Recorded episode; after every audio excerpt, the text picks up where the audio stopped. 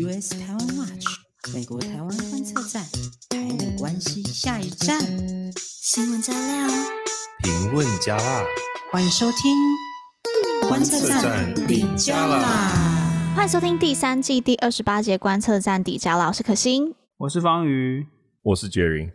好，我们这周的新闻我们刚刚聊了一下，一开始聊一下，我发现我们可能会蛮硬的，但是我觉得硬的很好听。就我自己都觉得非常的精彩，所以大家今天一定要留到最后。那我们今天是没有扣号环节的。那我今天来讲一下，我们今天会提到哪些新闻。第一个是在俄乌议题上，中俄之间是不演了吗？第二个议题呢是最近有跟军售相关的一些谣言，就是美国是不是取消还是延期了部分的军售？那第三个是美国最近推出的一个台湾政策法案，这到底是在讲什么？那会不会过？那再来呢，是我们想要借由最近的两篇文章来回应一下一些荒谬的台美言论。那最后是美国新闻的部分，是要来讲延续上周继续来讲，就是 Jan Six 啊的听证会，所以非常非常非常非常的丰富。虽然就是今天没有 call out，但还是会很久，好像那个好像连续、啊、连续剧一样。对啊。我真的是死性不改诶，我们之前讲都说什么，我们应该要短一点，但是好，我觉得办不到，我们就接受自己。那呢，今天我们的录音时间是六月十八号台北时间礼拜六晚上的十一点半。所以大家听到的时候，有可能新闻有一些更新，大家再注意一下喽。那呢，我要跟大家分享一个小 fun fact，是我前几天听到，我觉得很有趣的，就是今天是六月十八号嘛。那你们知道六十二年前呢，是一个很重要的台美跟关系的大日子吗？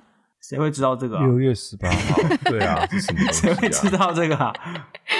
好了，我就突然就是前几天突然听到，就是一九五二年的六月十八号，就是是艾森豪总统访台，然后我发现了一个很有趣的 fun fact，你们知道这台北市几个最漂亮的路，有就是中间有林荫大道的路，就是敦化北路嘛，然后中山北路还有仁爱路嘛，对不对？那呢，大家知道仁爱路呢很漂亮，是因为当时是那个日本政府有去啊、呃、去铺的嘛，然后就在总统府前面。那呢，你们知道为什么敦化北路跟中山北路会这么漂亮吗？当然你们赶快说不知道。对啊。好，那就是因为要欢迎，就他这是有迎宾需要的，所以呢，就是让松山机场一出来，马上有漂亮的敦北。然后你知道那个时候艾森豪他是住在圆山大饭店嘛，所以去到圆山大饭店还要经过中山北路，所以也把中山北路修得很漂亮，就是为了要迎接艾森豪。所以我们现在的东北跟那个中山北路这么漂亮，感谢艾森豪。感谢。好，就是听到这个，我觉得很有趣。但是其实不止啦，就是除了艾森豪总统以外，包括像是那个韩国的朴正熙啊、岸信呃日本的岸信介，还有呢泰国的朴美龙也都也都走过啦。所以他不是只是专为艾森豪铺的路，但是我都觉得。哇，跟台美关系有趣的 fun fact 跟大家分享。那可以多请一些美国重要的政界人士来，然后帮我们的那个路有点小哎、欸，把所有的路都修一修，修一修这样。哎、欸，可是不对啊，那个时候哪来的钱？啊、那个时候那个时候是美元吧？都是是美国人自己的钱修的美元的，所以这是美元，然后之后拿那个美元去修给他漂亮路，那好像也蛮合理的啦。好啊，那我们就进到今天的第一则新闻啦，那就是俄乌议题上面，中俄之间是不演了吗？就是现在俄乌战争还在持续当中嘛，那欧盟的国家领袖呢就纷纷的都去。造访了基辅，那我们也看到新闻，就是那个英国首相强生，他也第二次造访了基辅。那呢，就在全球呢一片对俄罗斯的谴责的时候呢，中国国家主席习近平在六月十五号的时候呢，就跟俄罗斯总统普丁再度进行了一个对话。那他们说了些什么呢？对，先前中国其实就是一副那种想支持又不想太明显的这种。尴尬处境，对不对？就是要装作理性中立，呼吁各方都要理性啊，这样子。但是不想明确支持，又反对别人制裁，其实这个。在我们看来，就是一副想支持的样子啊。那不过现在他就真的是不演了啦。哎、欸，我先讲一下，就是习近平到底就是在通话里面讲到什么嘛？那就根据新闻，他就说中方愿意与俄方，对，中国是讲 俄方 继续在涉及主权、安全等核心利益和重大关切问题上相互交流，密切两国。战略协作，中方愿同俄方推动双边务实合作，行稳致远。我到底在讲什么？他电话中真的是这样讲吗？然后可能会有人帮他翻译这样吧？行稳致远，行，这怎么翻呢、啊？可能对啊，就是口译的那个都很专专业哦。其实这个显显然就是，你看他说在主权、安全、核心利益上面要互相支持，这个就是很显然就是支持俄罗斯的这种入侵行为啊等等嘛。那。这个美国国务院呢，就发出一个声明，警告说：中国，你不要再假中立了。这样子哈，美国国务院的声明就说，中国声称自己是中立，但是中国自身行为显示，他一直都在加强自己跟俄罗斯的密切关系。而且美国讲话讲得蛮重的，他就说，支持普丁的国家将不可避免的发现自己站在历史错误的一边。对我，我真的其实是不太懂，说为什么中国可以假中立，然后全世界都。看不懂了，这个应该蛮明显的嘛。那中国这次通话，他就通话后，他就发表新闻稿说，要加强在联合国啊，或是金砖国家、上海合作组织等重要国际和地区组织的沟通协调，然后要来推动国际秩序和全球治理，朝向着更公正合理的方向发展。那后面这个就是很明显想要回应美国，因为美国最近就是其实这几年来都是一直在指控中国就是那个破坏全球秩序的人嘛。那另外一方面呢，普丁也就是一搭一唱啊，然后吹捧习近平，讲说习近平啊、呃，他坚强的领导下，中国取得卓越发展成就。那俄方表达 衷心祝贺。我们是真的应该要请香菇来配丁配台语？不行，香菇现在人在法国巴黎，他在享受他漂亮的埃菲尔铁塔，没时间理我们。我想听普丁讲台语。就是我觉得，哎、欸，每次看到那个俄国跟中国就是好妈吉的新闻，都会觉得说，哈，你看那个中国不是强调说什么一点都不能少吗？然后每次就讲说什么台湾是中国的什么之类的。可是你知道，就是其实中国有广大、超级多的领土被俄国占领，哎，然后而且他们之前签订条约就说，啊，那就算了算了，就是他们已经就是直接把这个领土就直接就给俄国了这样子哈。那为什么中国一直在说什么一点都不能少，可是被俄国占领了这么多的领土？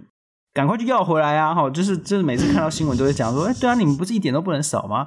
很显然就是你看嘛，就是中国说了算哦。那最近还有两个非常值得注意的发展哦，我们可能没有时间讲太多，但是大家要知道两件事情哦。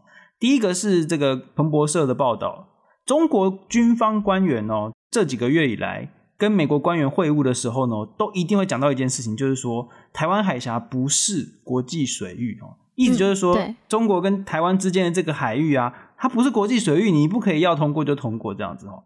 中国向来都说台湾海峡是专属经济海域哦。其实我们的这个领海哦，就是呃陆地以外十二海里的地方嘛，一海里大概是一点八五公里，总共才二十一公里哦。就是说你在二十一公里内的这个地方是你的领海，那也就是说台湾海峡最窄的地方至少也有八九十公里是国际海域，没有问题吧？嗯那就这个中国就一直讲说，这个地方是我们今天专属经济海域，你们如果要通过这边的话，你要通知啊什么，就讲了一大堆。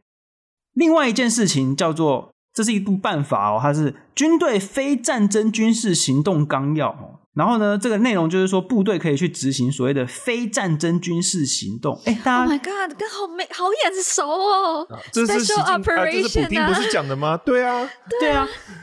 这个就是完全就是普丁入侵乌克兰的时候，他们说这个叫做特殊军事行动，他说不是军事行动，不是战争，对不对？可是你看，中国现在就是发布了一部法律，六月十五号的时候正式实行了这部法律，所以你看，这中国跟俄国就是这两个根本就哥俩好。当然，这部这部军事行动一发布，中国周边的国家就很紧张嘛，因为他就是像之前发布的那个海警法，就是就是说这个不是军队哦，不是这个叫海上警察，可是你你就是。用一个武装部队在那边对付其他国家的渔船，啊，这其实是有一个词的，这就是叫 gray zone tactic，就是不是战争哦，我不是军事行动哦，但是我就是游走在这个中间模糊地带。哎、嗯，我们都说中国就是对外有三战哦，法律战、舆论战、心理战哦。这个法律战的部分，你看，就是他们是一直不断的进行。嗯，我觉得那接下来世界局势应该就是会继续朝向这种中国跟俄国实质结盟，然后对抗民主国家哦，就是美国所领导的这个民主同盟这个态势啊。哎、欸，但是这这点我没有完全同意，就是中俄实质结盟这件事情。那我同意说他们会一起对抗美国所领导的这个民主同盟。就是我觉得中国它会朝向跟俄国结盟，但是它不是一个主动的一个行为，而是我个人认为它比较像是一个被动。然后我觉得甚至美国它也有去。塑造了这样的趋势，当然，我觉得这个趋势是好的，就是尤其让台湾可以站到这个民主的战队这边。那为什么会这样说的原因，是因为国务院说中国是假中立嘛？但是我个人认为，呃，中国它不是假中立，而是还想要挣扎，真的想要保持中立。那为什么中国会这样做？就是为了要去最大化他自己的利益。那我会有这样的想法呢？会。就跟大家分享一下，我读到了两篇，就是华府智库的这个文章。第一篇是 Carnegie Endowment 的这个文章。那呢，作者就提到呢，他就说中国呢，在俄乌战争这件事情，嗯、呃，他同时第一件事情，他是做对内宣传。那呢，对内的话是中国，就是他们言论控管嘛，然后提升对俄罗斯的高度支持。那在国际上呢，中国呢，他是呼吁要透过这个协谈呐，去和平解决冲突。所以他在国际上还想要去扮演一个就是负责任大国的角色。虽然我不知道为什么他这么坚持要扮这种表面上面的这个样子。那呢，在实际行动上呢，中国却没有真正的去支持俄罗斯。虽然他反对这些西方对莫斯科的制裁，但是呢。你看到战争打到现在，北京也没有去违反就是这一些禁运的政策。然后呢，原因就是因为他不想要伤及自己的经济嘛。好，那这个是我看的第一篇。那第二篇我看到的是那个 Council of Foreign Relations，那也是美国一个非常大的一个智库。CFR 这个文章它里面就提到，就是说俄乌战争反而是暴露了中俄关系的上限，因为大家还记得之前那个中俄的。也是外长嘛，他们在记者会上面就是说，呃，中俄之间的合作是没有天花板的嘛，但他反而觉得就是说，这一次乌俄乌战争暴露了中国关中俄关系的上限。他说，就算中国他没有去谴责这场战争，但你看。战争打到现在，中国也没有在战场上面去帮助俄罗斯。那中俄目前结盟的这个的原因，是因为他们有共同的敌人，就是美国。但他们这个文章里面也提到，就是说中俄关系还存在一个非常大的挑战，就是不信任。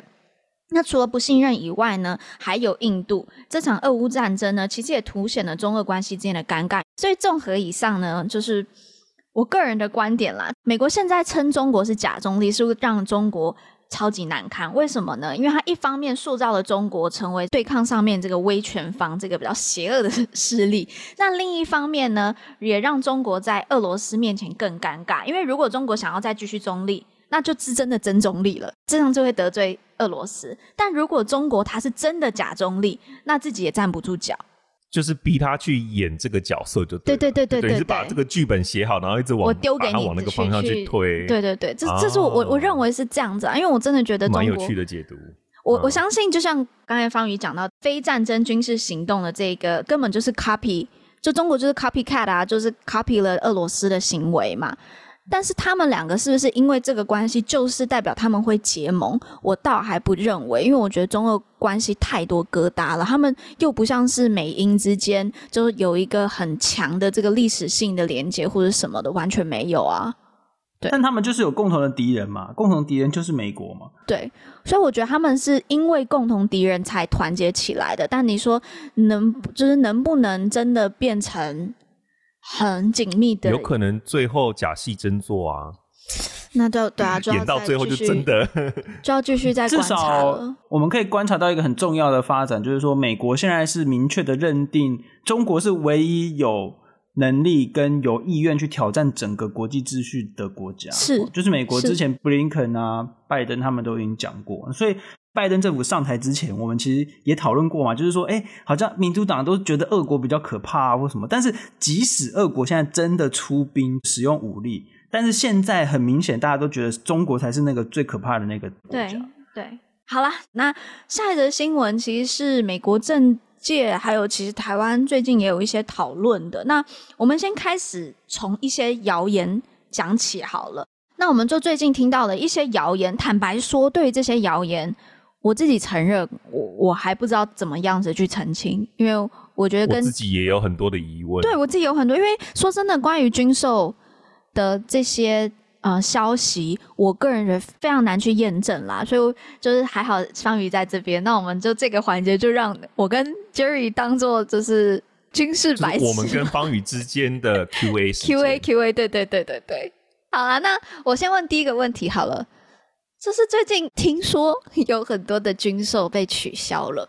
简单来说，就是并没有这件事情。哦，好，我跟各位一样有这样的疑问，就是因为很多新闻嘛，最有名的就是这个自走炮哦，有一笔军售是这个自走炮，不是网络上那个自走炮，是真的有这个一。对，我刚刚以为说你在你在讲谁啊？不是你在暗示哪一个人？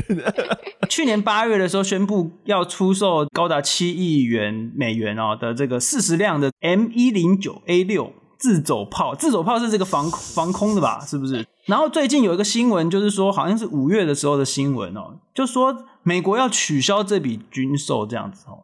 那这个讲的好像头头是道，就是好像是真的一样。那我们就去问了在相关单位工作，抱歉，就是先孤影其名这样子哦。相关单位工作的朋友，我们去确认去问啊，其实并没有取消这件事情因为我们同时间都会有非常多。笔军售案正在谈判，而且是每一笔军售案都是会有经过不同的程序，有些就是比如说台美双方的谈，然后我们送出去我们的意向书，有些是该更早一点，就是评估。所以在各个不同的程序，可能你有一些卡关啊，或者怎么样，然后就媒体上面就会说啊，这个取消，然后那个取消，其实是没有啦。哦，就是它只是在不同的谈判的程序，所以基本上没有任何一笔。已经确定的军售案是被取消的，到目前截至目前为止没有，所以是 delay 就是了。delay 的话是另外一个题目哦，就是近期的确有几笔我们已经确定要买的军售军武交付的时程是被通知说要 delay。那这个 delay 的原因呢？诶，我们也是去问了这个，就是在相关单位，相关单位啊，这个也是孤影其名。先先让我们先先就是对，就是我们是有去求证过这件事情嗯，保护当事人呐、啊。delay 这件事情是真的哦。那为什么会 delay 呢？哦，就是因为第一个就是 COVID 啊，COVID nineteen 就是造成全球的原物料啊，什么就是供应链啊、生产链的这个 delay。那第二个是俄乌战争，没有错，就是俄乌战争，因为俄乌战争消耗了大量的这个军火，现在不都是美国直接拿自己的这个库存再出来交付嘛？那总不能就这样让就是持续的这个消耗下去，所以其实你的那个生产链需要有很多的调整。嗯嗯，取消是没有的，没有发生这种事，但是 delay 是真的有发生，就是好几笔。这个 delay 呢，其实美国他们其实也都有在努力的去。调整或者想要赶上这个呃生产线的这个进度，这样子，嗯嗯，嗯，对，所以这是关于最近的一些这个新闻报道啊，嗯，我相信其实蛮多人应该都有这个疑问的。哎，那我可以再偷问一下吗？就是除了就是生产线所造成的这个交付 delay，有没有跟政治相关的原因，还是没有？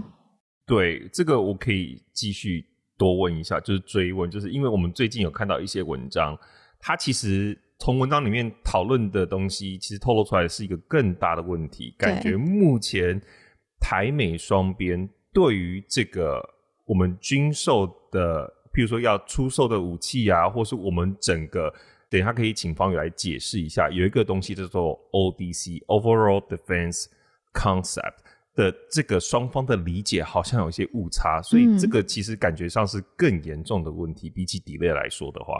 没有错哈，台美双方最近关于这个军事防卫政策的这个讨论真的是非常多。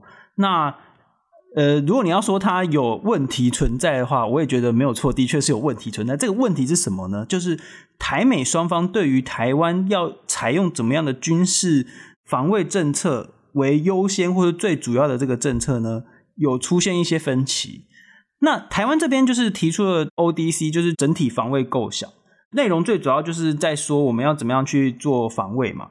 那美国这边呢，他们最近认为说台湾应该要采取的呃最主要的政策叫做不对称作战哦，asymmetric strategy 哦，就是说因为中国很大啊，台湾很小，所以说我们要在这个面对中国大军的时候，我们要用不对称。那不对称就是以守势为主，防守为主哦，嗯，但有点像是。他们是看到了俄乌战争当中，乌克兰这边哦，就是用了很多，比如说像刺针飞弹呐，就这种都是以防御性的为主了哈。那在这种防卫性为主的状况之下呢，台湾的很多军售，例如说我们要采购那个攻击型的直升机，或者是一些像这种大炮啊、飞弹啊等等，他们就会觉得说啊，这个太攻击性的哈，就是我们就不需要。那你们我们就要多采购一些防卫性的这个飞弹系统啊，或什么这些的。那为什么这会是一个问题呢？就是说，因为台湾这边其实就是会提出一些需求，就是我们认为怎么样的防卫的这个政策会比较好。美国那边也会有一些他们的认为怎么样比较好。可是很显然，我们从一些公开的讯息来看哦，台美双方对于哪哪些武器必须优先购买这件事情是有分歧的。嗯，这个应该是可以确定，因为我们从新闻媒体也好，从智库的这些文章来看，的确是有这样的分歧存在。我觉得我们不能够把这样的这个讨论讲成说什么，因为我我有看到一些阴谋论的人呐、啊，就是在讲说啊，你看呐、啊，这是因为拜登不想要卖武器给台湾啊，这个什么要亲中啊什么的，这不是这样子，不是这样。嗯，台美双方真的必须要赶快坐下来商讨，说到底哪些武器必须要先买。好，那到底台湾的这个军事需要的这个最需要的东西是什么？然后还有就是我们整个建军策略啊是什么？这这些这个真的是才是我们认为最重要的事情。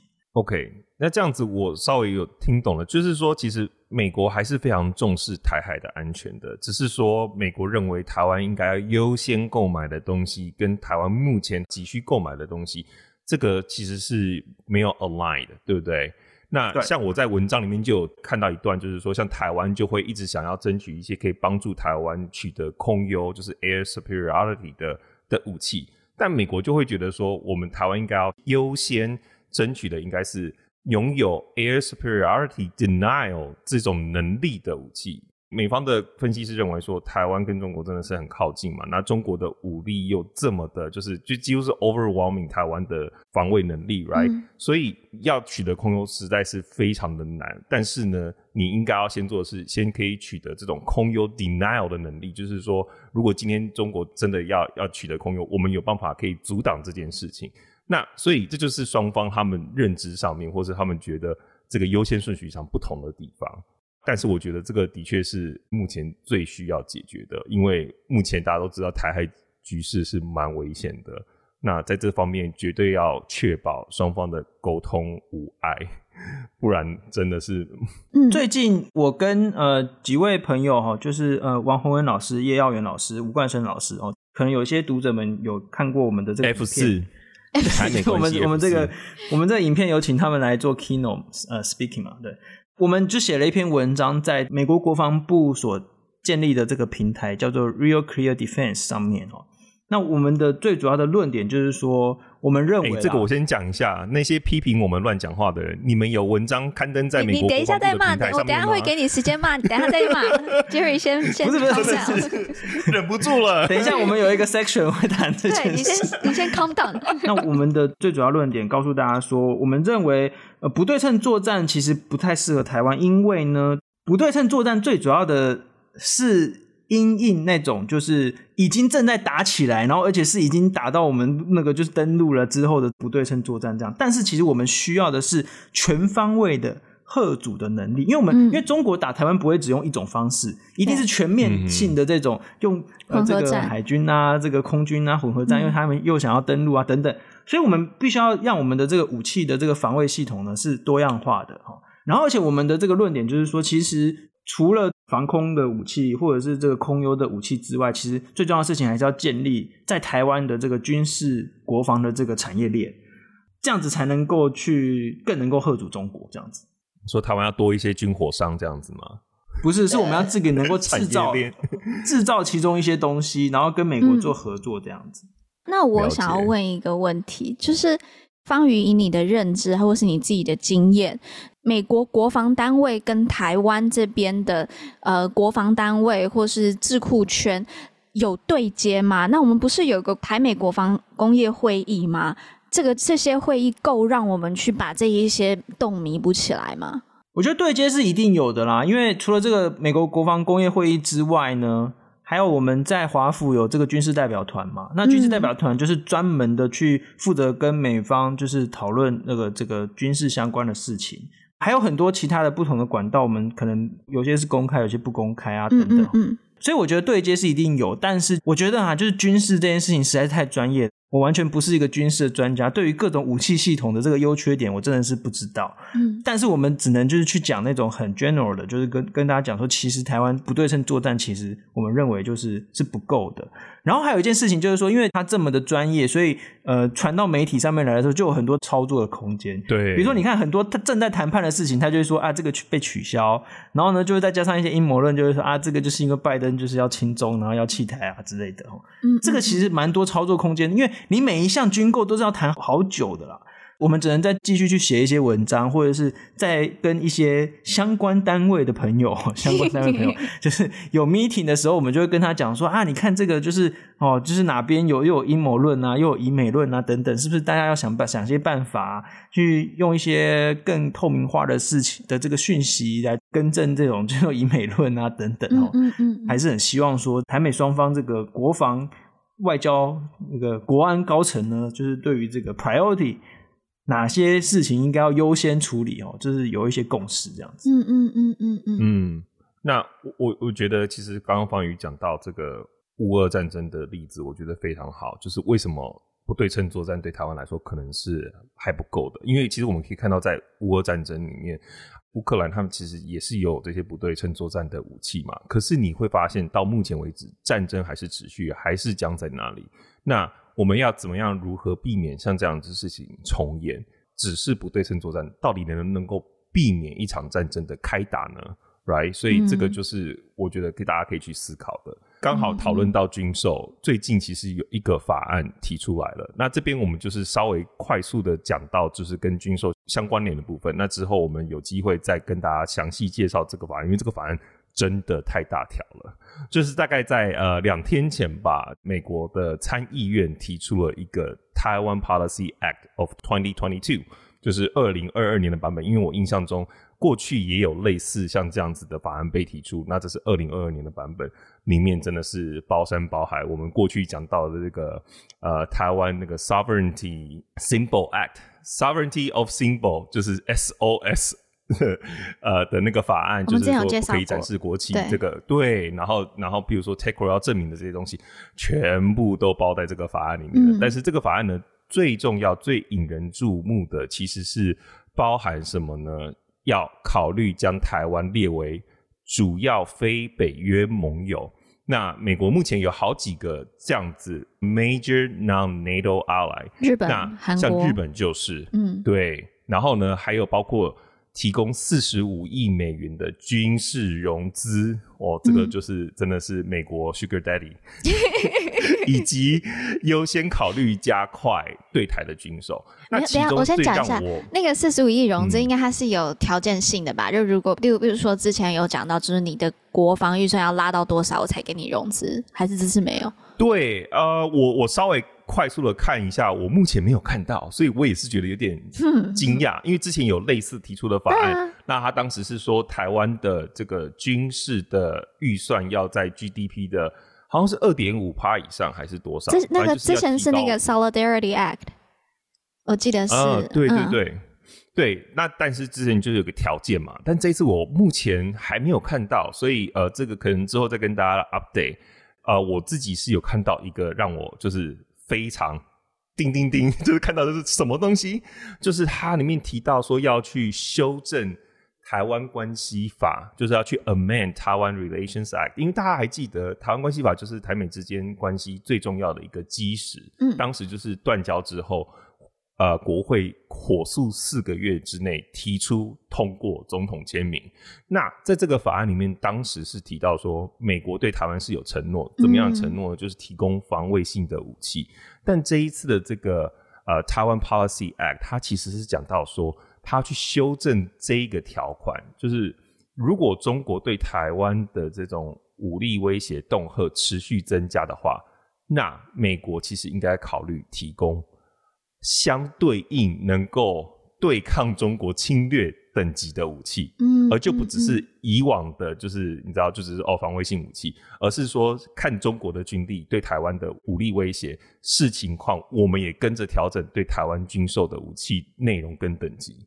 那这个其实是蛮大条的。我不懂哎，但是因为从刚才 Jerry 提到的，包括就是说把台湾视为非北约的盟友，然后以及现在讲到就是说是中国的这一个威胁去调整对台湾，甚至可以给到就是攻击性的武器，这不就是一个是已经就正在发生的事情？Indo-Pacific 这些战略合作不是就已经在发生？然后第二个就是六项保证的内容了吗？这个之前哦，就是所谓的看中国的这个能力，然后来决定要给台湾什么武器。这件事情原本是写在雷根总统的一个 memo 里面，啊，就是一个备忘录。那但是备忘录只是一个，然后就是总统的一个。笔记啊，是不是？然后之前经由那个 John Bolton 把它解密出来，这样子。那现在国会想要做的事情是把这件事情用成文化的方式写入台湾关系法里面。Oh, OK，是把它成文化。对，但是我自己的个人认为是说，uh. 我觉得这一个法案以目前来说，现在已经是六月，对不对？呃，要通过，我觉得是可能有点挑战性啊，因为今年刚好是选举年，通常到了。Uh 这一年的后半段，大家都会去忙着选举去了。嗯，另外一个我觉得困难的点，是因为这个法案它太大条了。譬如说，像刚刚讲到这个是修要 amend 这个台湾关系法，这个对很多人来说就真的是叮叮叮叮叮，就是你知道 red flag，就是对，尤其是一些比较呃保守建制派的。我所谓的保守，不是说这种社会体上的保守，是说在外交关系上面，他们比较保守建制的，像是普瑞泽啊、莱伊啊、格莱伊。我都可以想象他们会说什么话，就是觉得、嗯、哦，不能动到台湾关系法，因为台湾关系法已经四十几年了，对不对？就是维持台美关系维持的不错，而且又是你知道战略性模糊，对不对？对，那如果这个东西没有坏掉，我们就是美国有一种概念嘛，就是这个东西没有坏掉，那我们就不要去动它。嗯，更不用讲中国，它一定是不可能不只是气到跳脚，它可能直接跳过台湾海峡了。我我同意耶，因为说真的，今年。不止美国啊，你看中国，它今年十月还是二十大，它在二十大之前必须要把它自己的那个声望拉得很高。那说真的，如果这个台湾 Policy Act 真的过了好了，说真的，我觉得甚至对美中关系会是一个非常非常大的一个冲击。那会发生什么事，我们也不知道。所以我个人觉得，从这个角度来看的话，它通过的几率也不高啦。但是军事的那个资源啊什么的那个部分单独拿出来通过是可以的，或者包裹进其他的那个，嗯、可以那个国对啊国防授权法那个没有问题的，嗯嗯，嗯那个多多益善。对，嗯，好，那我们就继续再帮大家 update，那我们就进到刚才 Jerry。已经很冲动想要进入到的 section 了，好啊，那到底是什么呢？就是这个环节，我们是最近刚好有两篇贴文啦，那我们都认为观测站看了之后都觉得嗯怪怪的，所以呢要来跟大家。借由这两篇，我觉得我们觉得比较荒谬的这个报道跟贴文，来跟大家了解一些台美关系的重要观念。那一个是联合报最近他们就刊出了一篇报道，那这个报道的名称叫做《营造台美关系稳健形象，民进党砸钱找华府两大王牌公关》。然后，对，这是他的那个片名。好，那呢，他内容说什么呢？就是说台美关系呢，其实靠钱砸出来的，都是公关公司在帮忙运作，还有联系。那报道就是说，这几年呢，台湾政府每年大概要花费三百万美元在公关公司上面进行各种游说的行动。好。这是第一篇的，我们觉得它有点呃荒谬的一个报道。那第二篇贴文呢，是为什么我们今天也要特别拿出来了？那就这篇贴文，我们说真的，我们不知道这个发文的人是谁。那他就骂的不止我们啦，还骂了好几个在做国际关系一起的这些呃媒体人。对对对对对，他就拍了一张照片，他这张照片就是美国国会的走廊画质，然后还有整个颜色没有很好看啦。对，那呢？他就说：“呃，你们这些人都没有去过国会。他去参加了一个研讨会，然后都说没有去过国会，你不要来去讲什么台美关系这样子。好了，那这两个事情我们就把它拉在一起讲，因为呢，这两个我觉得都反映了对台美关系一个非常错误的理解。那我们来分别诊断一下。好了，那第一则这个联合报的交给方宇医师。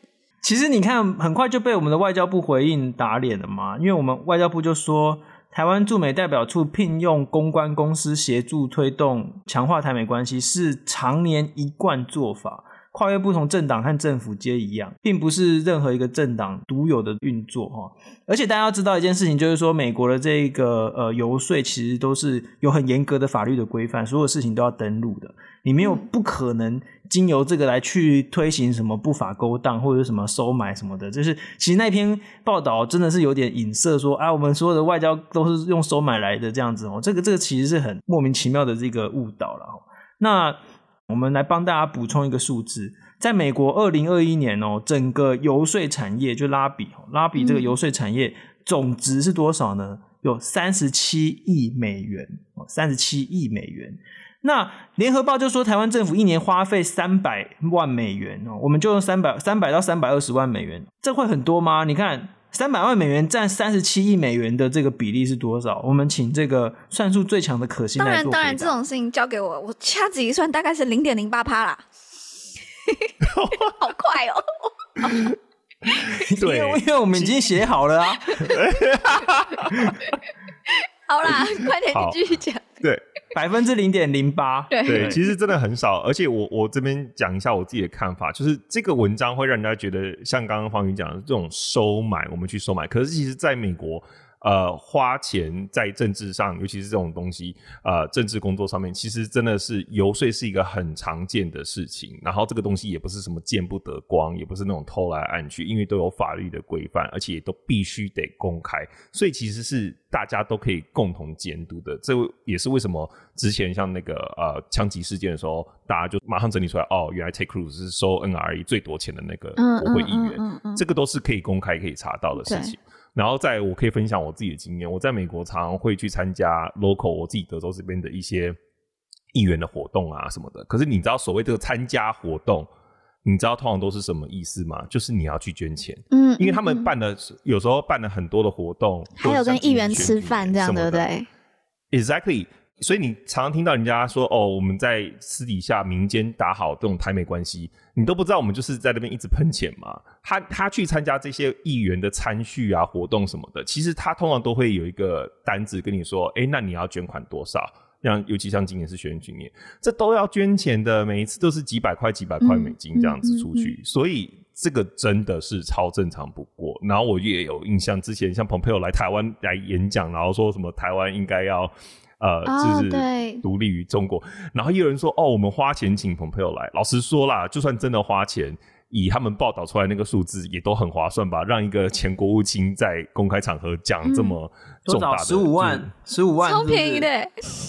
美国政治人物真的出席活动，或是你要跟他见面，这都是有价码的。这个就是他们运作的方式，因为他们竞选就是需要经费。对啊，而这些经费其实都会受到大家公共的监督，所以其实这都是很公开透明的事情。好，那我这边可以来补充一下，就是刚才提到这么多。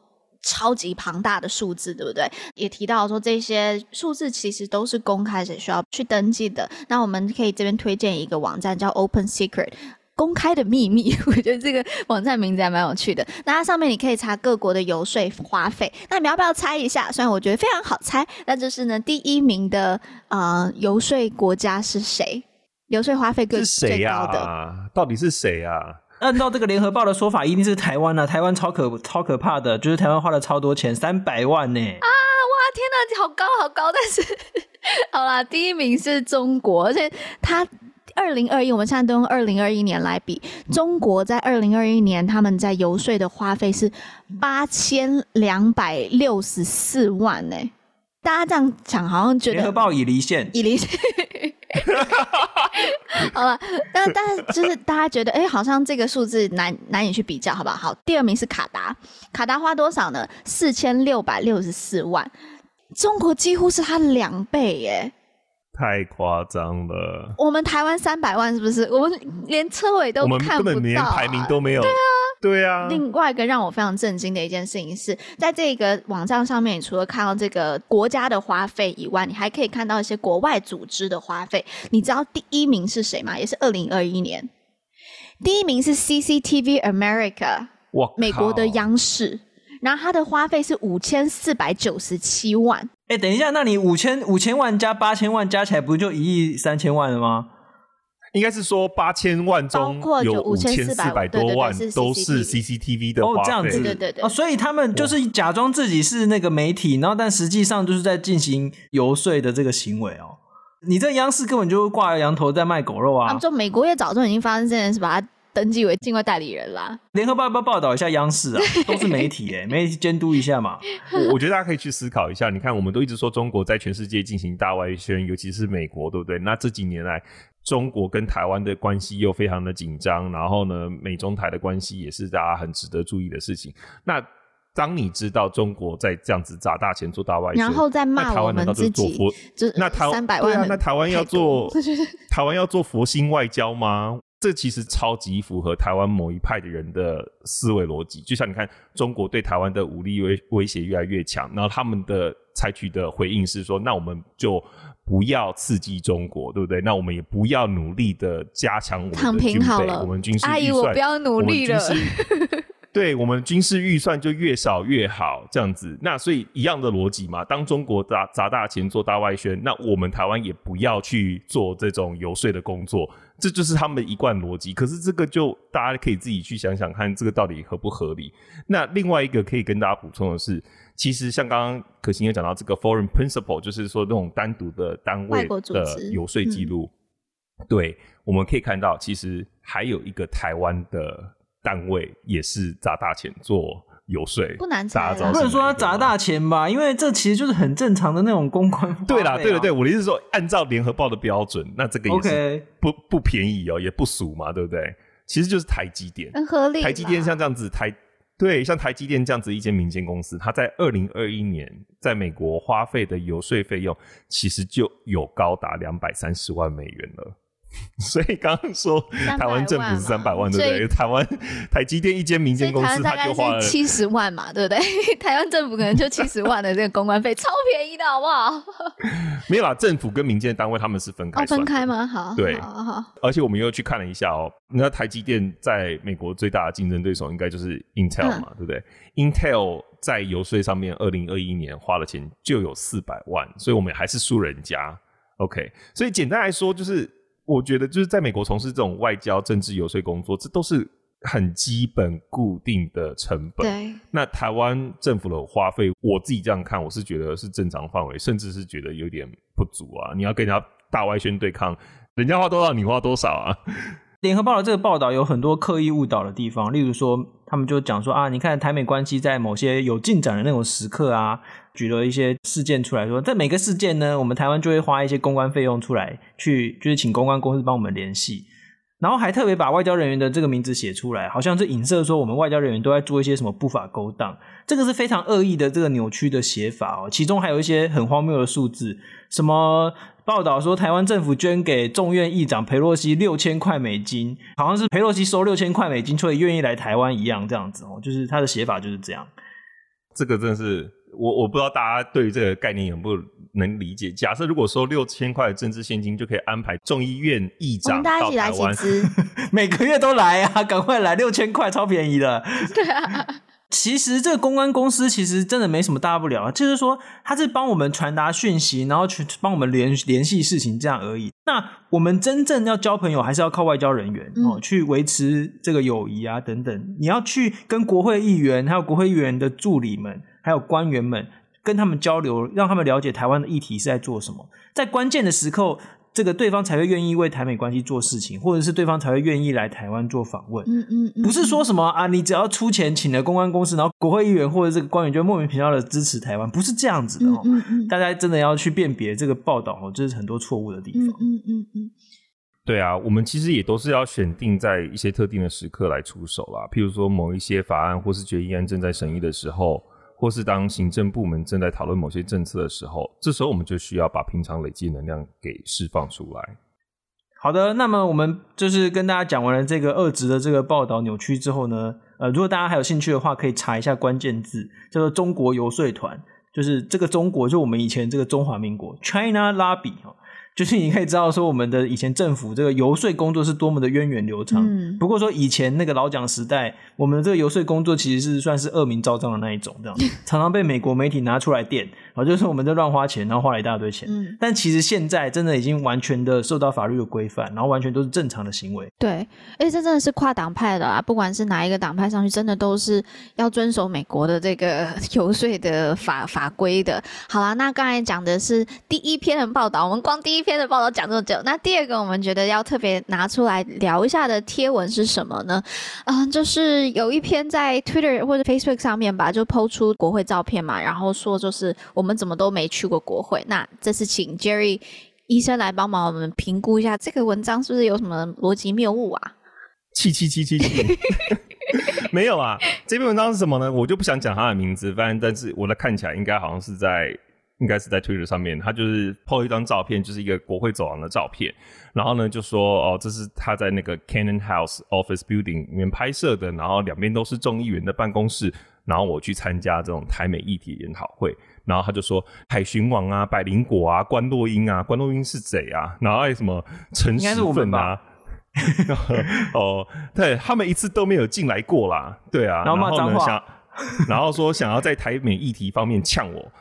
呃，妈的，你最好有水准超过我，否则就别来秀下限。我们上次不是就去 Cannon House 吗？我就想，对啊，我就是你们有看我们的影片，然后我就觉得真的是，老实说，你说我们在台美议题上面这些东西，我们有讲错话，或是说有一些彼此见解不同的部分，其实。我这一点我都觉得还好，嗯，因为老实说，大家的看法不同，有时候我们自己内部也有一些人有对某一件事情有不同的看法，啊，我觉得这都是可以互相切磋讨论的。因果关系很怪啊。对，然后说我们一次都没有进来国会，这个我就是无法接受了，因为 我们去国会超多次的，然后我们去年还拍影片，而且我觉得这个逻辑也很怪，就是说哦，你去国会很多次，所以你对台美关系的理解就很好吗？是这样子？我们等一下讲的那一批人，可能对台美关系最了解了。等一下，我们下一则新闻讲的那一批人，好好，对对对对，我觉得呀，yeah, 就是因为你知道，美国国会它其实不是一个什么太了不起的地方，就是说它当然是很厉害的地方，但是国会就是民意机关嘛，就相当于台湾的立法院，嗯，所以你其实基本上你只要是选民，你跟你自己的选区议员的办公室说，或者不一定是你的选区，反正你只要跟那个议员有联络好。你就可以进去啊，所以像你可以像美国国会，他们甚至还有像那种 gift shop，就是让参观的游客来买纪念品的这种地方。嗯。我也不能说谁都可以进来，但是你就是要经过申请的程序嘛。但它基本上就是一个民意机关，嗯，你常常需要陈情啊什么的。我常常去国会的时候，就看到其他的游说团体，有时候是那种妈妈团啊，大家都穿着那种 T 恤，就是他们自己组织的 T 恤进来游说都有，也有那种小孩子的，所以。常常去国会，只能代表说你很关心公众事务。可是，这跟你对台美关系的了解，这个我真的就不太懂。而且你说参加研讨会是什么样研讨会啊？我自己是从二零一五年来，我不知道去过多少次。我每一次去都是直接去议员的办公室跟他们讨论台湾相关法案，然后请他们支持。这个等级可能还是有差吧。所以我就不懂，就是为什么去国会也好，或是参加活动也好，是要帮台湾交朋友？那我就是真的很不懂。为什么会有人把这件事情拿来做一个就是呛别人的工具，然后来显示自己优越感？这跟这个精神是背道而驰的。那我自己是对这一点是最不能接受。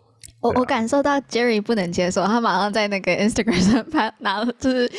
马上 po 出就 po 一堆照片，我还有更多。对啊，因为以前我们就觉得、欸、以，后以后真的要多一点照片呐、啊。那个你 po 照片的那个触及率超好。对啊，你的照片、啊、因为因为应该是说这个文章本身就是因为就是肺腑之言，所以我觉得大家可能会反应比较多。因为其实呃，像之前去 Cannon House House 嘛，然后还有 Jerry 之前呃去做的一些游说，就不会 po 来 po 去啊，就这件事情。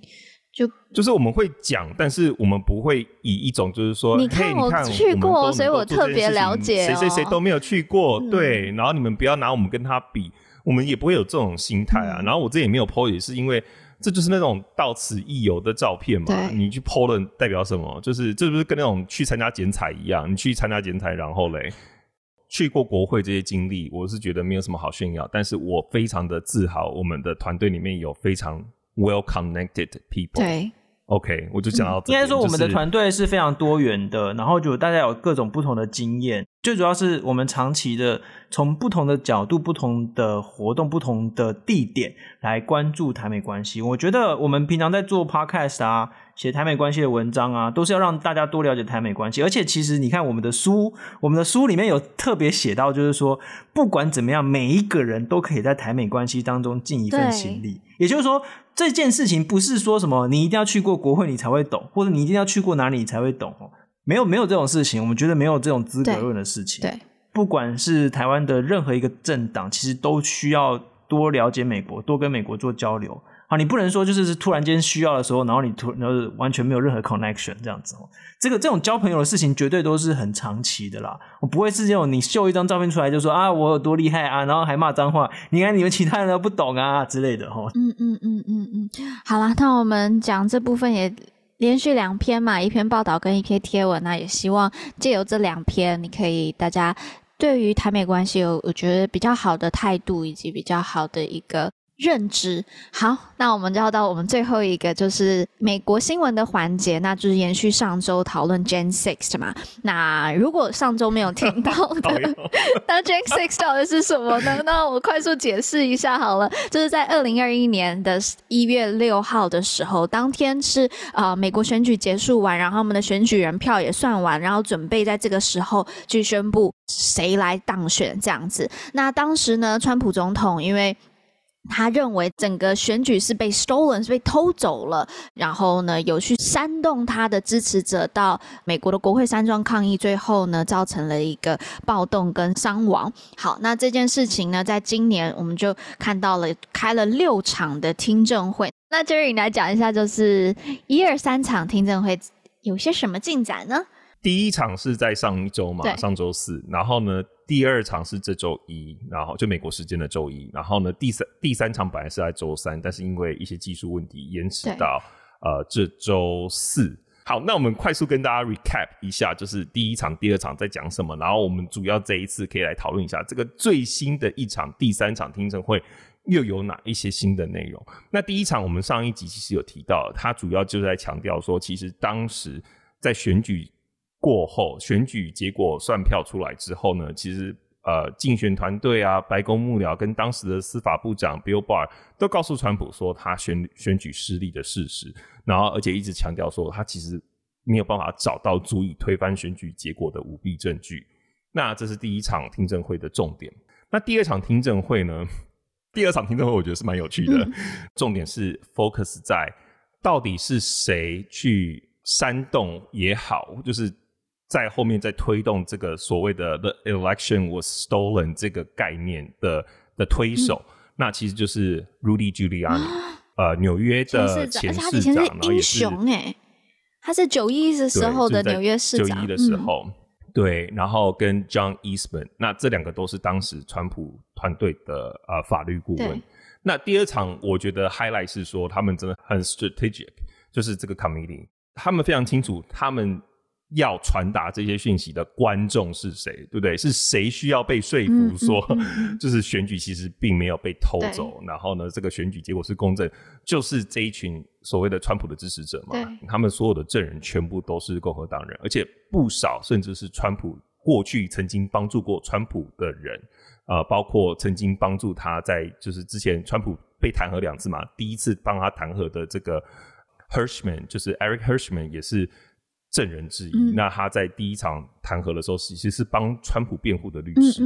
OK，所以你很难说这些人不支持川普，他们是支持川普的，只是说以他们的法律知识来告诉他们说这件事情是不对的，嗯、不能做。嗯、你知道为什么？为什么他们会呃提出这个概念说哦，他们其实是赢了，是因为好像在选举结果后来当天，Rudy Giuliani 告诉川普说，你就直接跟群众说，其实你是赢了选举，是因为选举有一些舞弊，所以。那个 election was stolen，然后呢，川普就听了就说：“哦，真的吗？那这样子是他创造出来的，就是是他帮忙他 propose 的。然后呢，但是为什么会觉得这一场蛮好笑？是因为后来有几个证词都说，他们觉得 Rudy Giuliani 当天是喝醉了，他是懵了。然后呢，就是讲这很严重 哎，就一个酒醉的人讲完的话，最后导致了。”连环效应造成了 Jan Jan Six 这么大的一个事件呢？第二场听证会也有找到当时川普竞选团队的核心的成员，然后呢，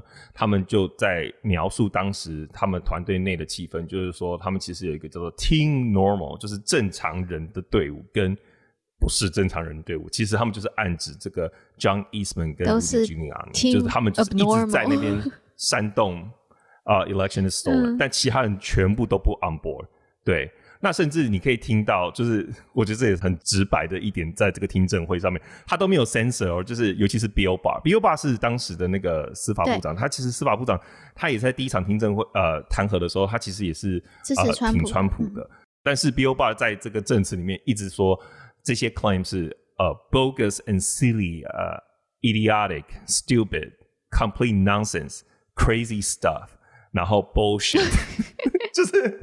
真的，然后你刚才没有说清楚啊，你没有说清楚，就是说他骂这些是骂那个舞弊，就是各种舞弊的那个，他就是 nonsense 的，他这些东西是在对，是在形容这种没有根据的指控。最重要的是第二场听证会，他其实又更详细的跟告告诉大家说，其实，哎、欸，不要觉得就是 Gen Six Proud Boy 去攻占国会，就是受伤，就是当时的警察，其实。川普支持者也是受害者，为什么呢？因为当时选举过后，对不对？其实川普他们团队马上发起这个 campaign，就是要大家去抖内，就是要去抢救这个 election。嗯，然后这个抖内，当时他们在信中，他们甚至一度曾经一天发上几百封、上百封的 email 要支持者捐款，然后呢，它里面的形容都是说，这个捐款是要用来 fund 这些 elect，就是 legal fight，就是因为他们要去。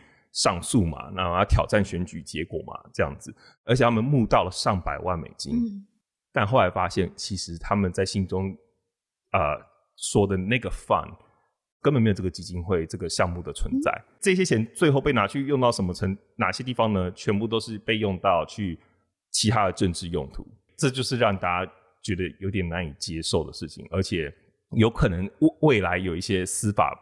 部门可能会对这个进行调查，嗯嗯嗯，所以这就是第二场的重点。嗯、那再来第三场，其实我觉得是也是很重要，就是最近的这一场，它是聚焦在川普跟他的伙伴们是如何对副总统呃 Mike Pence 施加压力，要他推翻选举结果。这就是当当时导致 Gen Six 的游行。刚刚可心提到嘛，因为当天其实 Mike Pence 是应该是在参议院，就是去进行。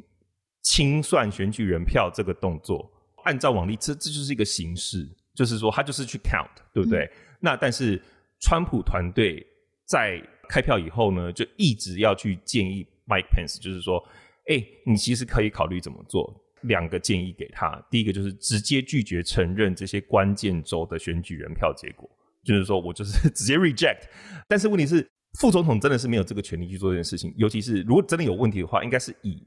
该州他们自己的州，他们要自己提出这样的上诉，就是他们要要要法院。对对，但是所以副总统没有办法直接从上而下，就是说我拒绝你这一周的选举结果，没有办法。然后第二个建议是说，哦，你就使用拖延战术，你就直接宣布休会十天。这两个对 Pence 来说都是无法接受的事情。所以在听证会里面，他就请到当时是 Mike Pence 的首席法律顾问，叫做。Greg Jacob，、那他就是 Jacob，他就是出出席听证会的时候就有说，啊、呃，副总统从未动摇过他的立场，从他对宪法的理解，没有人有这样子的权利。对，然后另外一个证词也是我觉得还读起来惊心动魄，就是另外一个出席作证人是已经退休的知名保守派的联邦法官，叫做呃 Michael Luttig，嗯，那他当时也是。彭斯的法律顾问之一，嗯、他就说了，在他就出席作证的时候就说，如果彭斯当时真的照川普的话去做的话，他会 lay my body across the road before I would have let the vice president overturn the twenty twenty election。其实简单来说就是 over my dead body 的意思啦。对，那。这个你你要知道，这个保守派联邦法官他是是非常保守派的人，他他跟你知道他曾经也是他也是谁的呃法律顾问吗？Ted Cruz。哦，我靠！那你就知道他到底有多保守，保守到底，呃、超保守，或是挺川，嗯、就是川普阵营这边，连他自己都说 over my dead body。另外一个大重点在这一场听证会，其实就是刚刚不是讲到不是听 normal 的那两个人，Giuliani 跟 Rudy Giuliani 跟这个 John Eastman。对，另外一个重要的 revelation 就是说，他们两个人其实可能早就知道他们的 claim 是违法的。为什么呢？他们两个都是律师啊。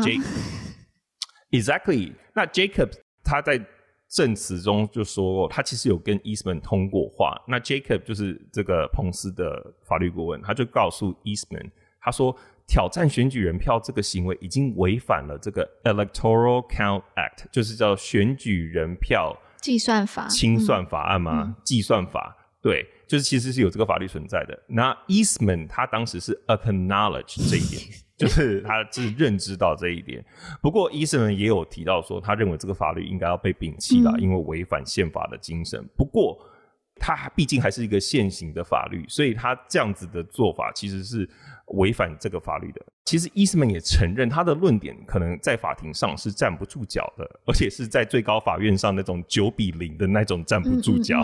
所以就是你知道，大法官就九位嘛，所以他们都。知道这个东西可能是在法律上站不住脚。那另外一个刚刚讲到这个 Eric Hirschman，他也是呃川普的当时的团队的顾问，他也是说说当时事发当天就是 Jan 6当天，其实朱 Giuliani 有打电话来跟他讨论关于彭斯的事情，其实就是只说要推翻选举人票结果这件事情。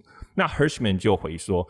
彭斯刚刚才打电话跟我讲这件事情，哎，问我我的分析和看法，哎，而且最后彭斯在电话中跟 Hirschman 是说，嗯，我觉得你或许是对，什么意思？因为 Hirschman 他的立场就是他觉得这个在法律上站不住脚，哦、对对对对对，你不可以这样讲，你不可能这样做。Hirschman 就把这件事情告诉 Giuliani，因为 Giuliani 在一月六号早上打电话给 Hirschman，那他 Hirschman 说，哦，他觉得。Giuliani 在听完他讲的话之后，其实对于挑战选举人票这个结果这件事情的信心其实是有动摇的。嗯嗯嗯、但是不知道为什么，当天下午大家记得在这个事发之前，其实当天下午是有这个叫 Stop the Steal 的造势活动嘛，嗯、川普也在那边嘛，然后 Giuliani 也在那边嘛。但是那天下午他又恢复到他之前的状态，他又马上跟群众说，他们这样子这种推翻选举人票的这个计划是合法的，因为 Electoral Count Act 是违法。违反宪法精神，也就是说，这个的意思是说，今天这些人冲向国会，可能是因为 Giuliani 的煽动，告诉他们是合法，这件事情是合法的。Exactly。好，最精彩的来了，就是我就觉得他们这个安排真的是超厉害的。你就讲了这些东西之后，你就有疑问，对不对？然后最后呢，调查委员会就公布了一个 email，这个 email 是 Jan Six 发生之后，Eastman 写给 Giuliani 的，他就这两个人哦，听 Not Normal，他们就互相讨论。他就伊斯曼就跟朱莉亚尼说：“我觉得我应该要在这个赦免名单上面 （pardon list）。如果你们还有在准备这个名单的话，你说总统大赦的这个赦免，所以他知道这个是违法的啊，所以他很清楚知道这个是违法。他们对他们这个合法性有疑虑。对啊，对，对，所以啊，哇，马上大家就是哗然这样子。然后另外一个这一场最让人家也是讨论的就是。”一月六号当天早上，其实川普有打电话给彭斯，他们有通话。伊万卡就是川普的女儿，嗯、跟刚刚我刚刚讲到这个 Eric Hirschman 白宫律师都在现场，而且都描述说那一通电话后来变得非常 pretty heated，就是说变得很火热，啊、呃，有点火爆。对，然后呢，川普的助理 Nicholas Luna 他就作证的时候，在这个听证会上作证的时候，他就说他听见川普说了。Wimp，Wimp 就是懦夫的意思。嗯、然后呢，彭斯的国安顾问呢，Kellogg，、嗯、那也说他听见 You are not tough enough to make the call，你就是太懦弱，就是、你就是不够去做这个判断，没有取消，没有对，不敢做出这个决定。伊万卡描述说，他听到的时候是觉得说，这个跟他平常印象中川普跟彭斯对话的这种谈话的语气不同。嗯这个语气是变得比较激烈一点，然后之后伊万卡的幕僚长这个 Julie Radford 就说，他记得伊万卡那时候还有跟他说，他不小心听到一段川普和同彭斯之间不愉快的对话。那那个调查委员会的这个 investigator 就问是什么样的对话，然后那个 Radford 就说 The P word，大家知道这个 The P word 是什么意思吗？我不知道。就是 pussy，这这很明显呐。也就是说，川普就是在电话里面中有跟小闹闹，不只是叫他 wimp，跟他说你就是一个 pussy 这样子。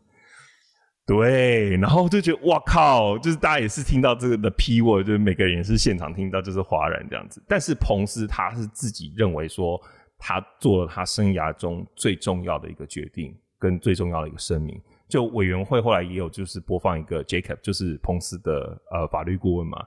那 Jacob 就说，当时他还记得。在描述这个彭斯有一个声明，那个声明就是说他拒绝川普的请求，就是要推翻选举人票请求。他还记得当时他们在撰写这个草稿的时候，彭斯还跟他说：“你们这个声明要果断直白，因为这可能是我此生中说过最重要的事情。”这就是大概这一整场听证会最让人家印象深刻的 moment。嗯。然后他们就是着重在说，到底他们是怎么去 push 彭斯去。要推翻选举人票结果，以及彭斯是如何非常坚定，真的是非常坚定。从证词上听起来，就是我真的不能做这件事情，因为我没有权利做这件事情，宪法没有给我这个权利。我我很难想象当时彭斯的压力有多大，欸，因为当时外面的人，就是这些 Proud Boys 已经基本就冲进去国会了嘛。然后，而且那个时候在外面大喊的声音是 Hang Pence 嘛，就是 “Hand Mike Pence，就是要把他。